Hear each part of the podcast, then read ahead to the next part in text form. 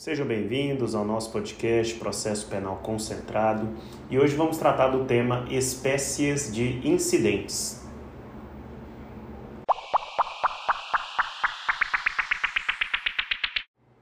Quanto ao referido tema, vamos anunciar as seguintes espécies.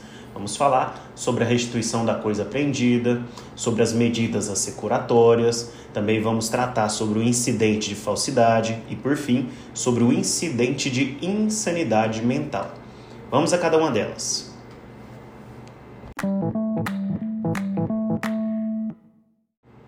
Quanto à primeira espécie de incidente, a restituição da coisa apreendida, este incidente tem lugar para o interessado reaver o objeto apreendido, tanto no curso da investigação quanto no curso do processo penal, do processo criminal.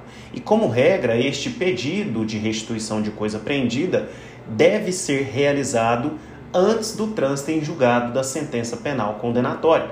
Até porque esta restituição é cabível apenas quando se tratar de objeto lícito que não interessar mais ao processo ou até mesmo não interessar mais para a investigação, conforme a disposição do artigo 118 do CPP.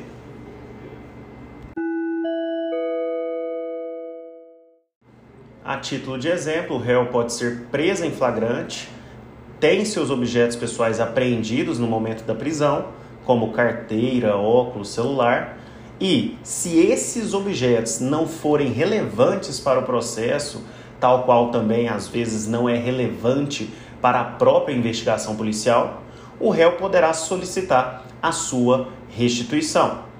Se os objetos não forem interessantes para a investigação, este interessado deverá realizar pedido perante a autoridade policial. De outro lado, se os objetos já estão vinculados ao processo criminal, este pedido deverá ser solicitado para a autoridade judicial.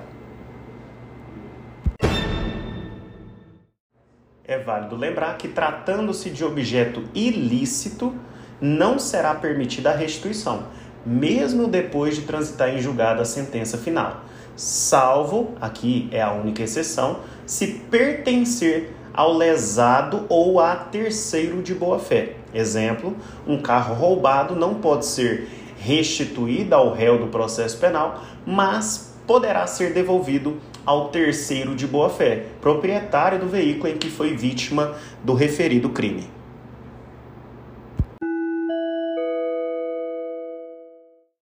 Então, validando o que foi explicado, a restituição, quando cabível e quando não houver dúvida sobre o direito do reclamante, poderá ser ordenada tanto pela autoridade policial, delegado de polícia, ou pelo juiz, pelo próprio magistrado, mediante termo nos autos, conforme artigo 120 caput do CPP. Agora, presta atenção, candidato. Se houver dúvida acerca do direito do reclamante, apenas somente o juiz, somente o magistrado, poderá decidir sobre a restituição de coisa apreendida. E nesse caso de dúvida, presta atenção. O incidente será autuado em autos apartados, assinalando-se ao requerente o prazo de cinco dias para a prova e, após ouvir o Ministério Público, o juiz decidirá ao final. Entretanto, se permanecer a dúvida de quem seja o verdadeiro dono, não superada no incidente, o juiz deverá remeter as partes para o juízo civil, ordenando o depósito das coisas, conforme já expressamente mencionado no artigo 120, parágrafo 4 do CPP.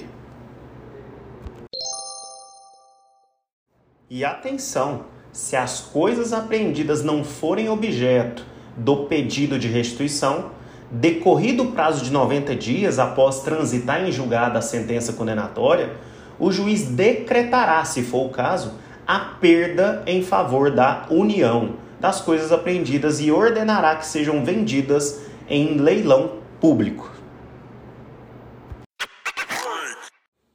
Agora vamos tratar sobre as medidas assecuratórias. As medidas assecuratórias são providências cautelares que têm o objetivo de assegurar o ressarcimento pecuniário da vítima, o pagamento de despesas processuais ou até mesmo das penas pecuniárias ao Estado, evitando como consequência o enriquecimento ilícito por parte do criminoso. E é claro, as medidas assecuratórias elas são classificadas e divididas em sequestro, hipoteca legal e arresto. Vamos trabalhar cada uma dessas medidas. A primeira medida securatória que vamos trabalhar é o sequestro, que nada mais é do que a constrição dos bens adquiridos pelo agente através de proveitos econômicos obtidos com a infração penal. O sequestro, meu caro, é cabível quando houver, presta atenção, indícios veementes da proveniência ilícita dos bens, mesmo que estes bens já tenham sido transferidos a terceiros.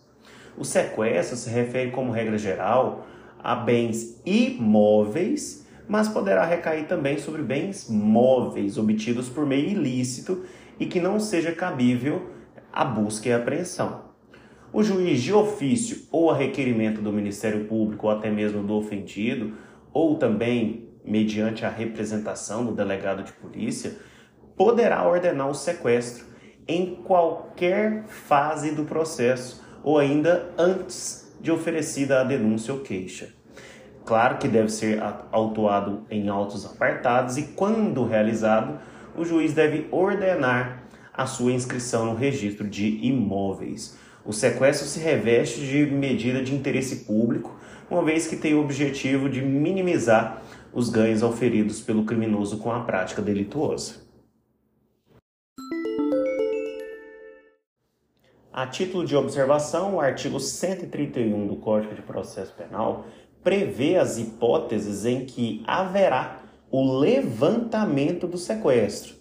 Veja as hipóteses se a ação penal não for intentada no prazo de 60 dias, contado da data em que ficar concluída a diligência, se o terceiro a quem tiverem sido transferidos bens prestar caução que assegure a aplicação do disposto do artigo 74, inciso 2, a linha B, segunda parte do Código Penal, e por fim, se for julgada extinta a punibilidade ou até mesmo absolvido o réu por sentença transitada em julgado. Agora, sobre o arresto, outra medida securatória, é diferente do sequestro, que recai necessariamente sobre bens adquiridos com os proventos da infração. O arresto aqui, meu amigo, incide sobre o patrimônio lícito do agente, isto é, aquilo que não é produto de crime. O arresto recai sobre bens móveis suscetíveis de penhora e possui caráter residual, já que ocorre apenas quando o agente da prática criminosa não possui bens imóveis ou os possui com um valor insuficiente. E é claro, é cabível ainda arresto de bens imóveis como medida preparatória para uma posterior hipoteca legal. Reveste-se aqui também o interesse de natureza privada, uma vez que o valor restituído será destinado à vítima e apenas o excedente ao poder público.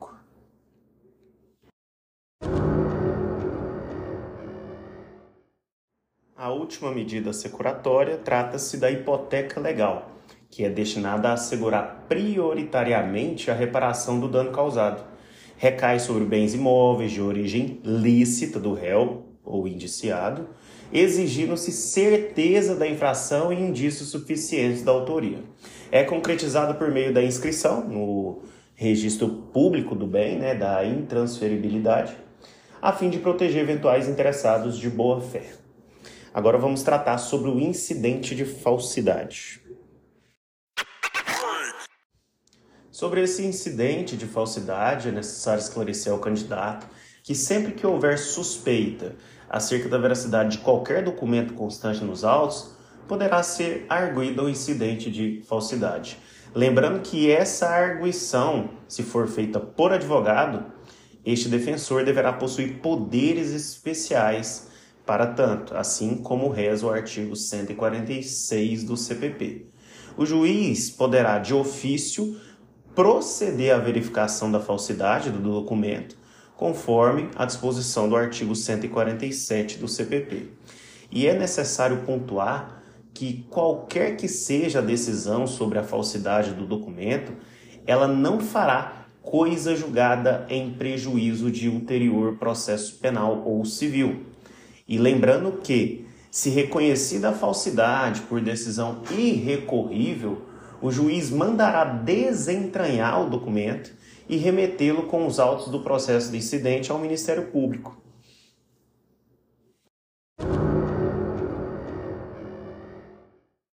E atenção, contra a decisão que decide o incidente de falsidade, cabe recurso em sentido estrito, que, porém, não possui efeito suspensivo, devendo subir ao tribunal nos próprios autos do incidente.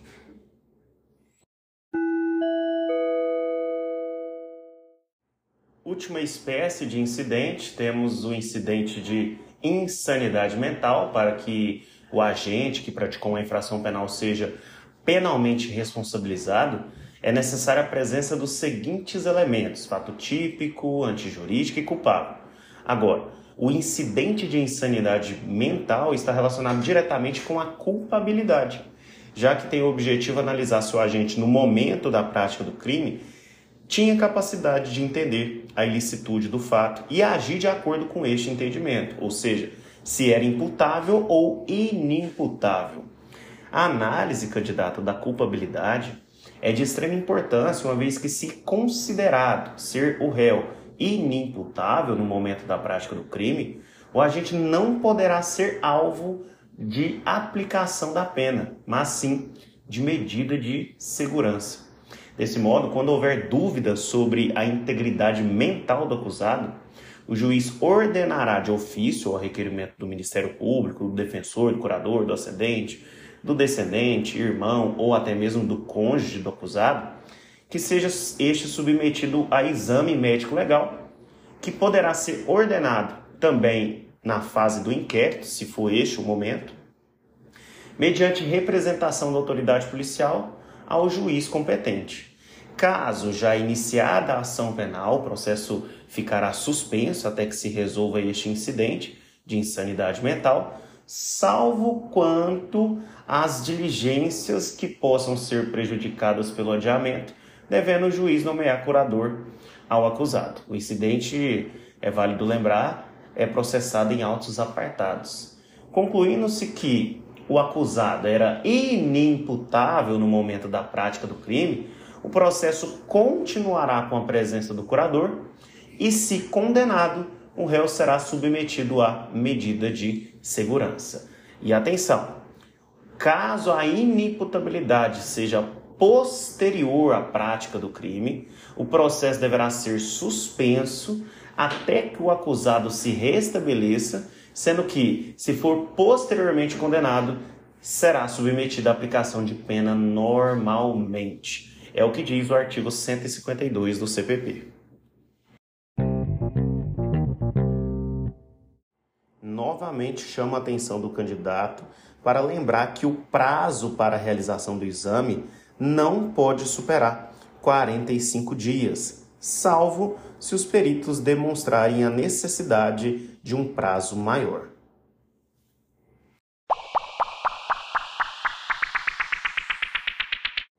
E por fim, quanto à matéria recursal, entende-se que esta decisão que determina a instauração do incidente de insanidade mental, ela é irrecorrível, sendo possível, porém, claro, o manejo de mandado de segurança em matéria criminal.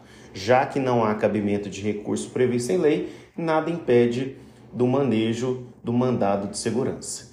Já para atacar a decisão que rejeita o incidente de insanidade mental, deve ser proposto por meio do habeas corpus.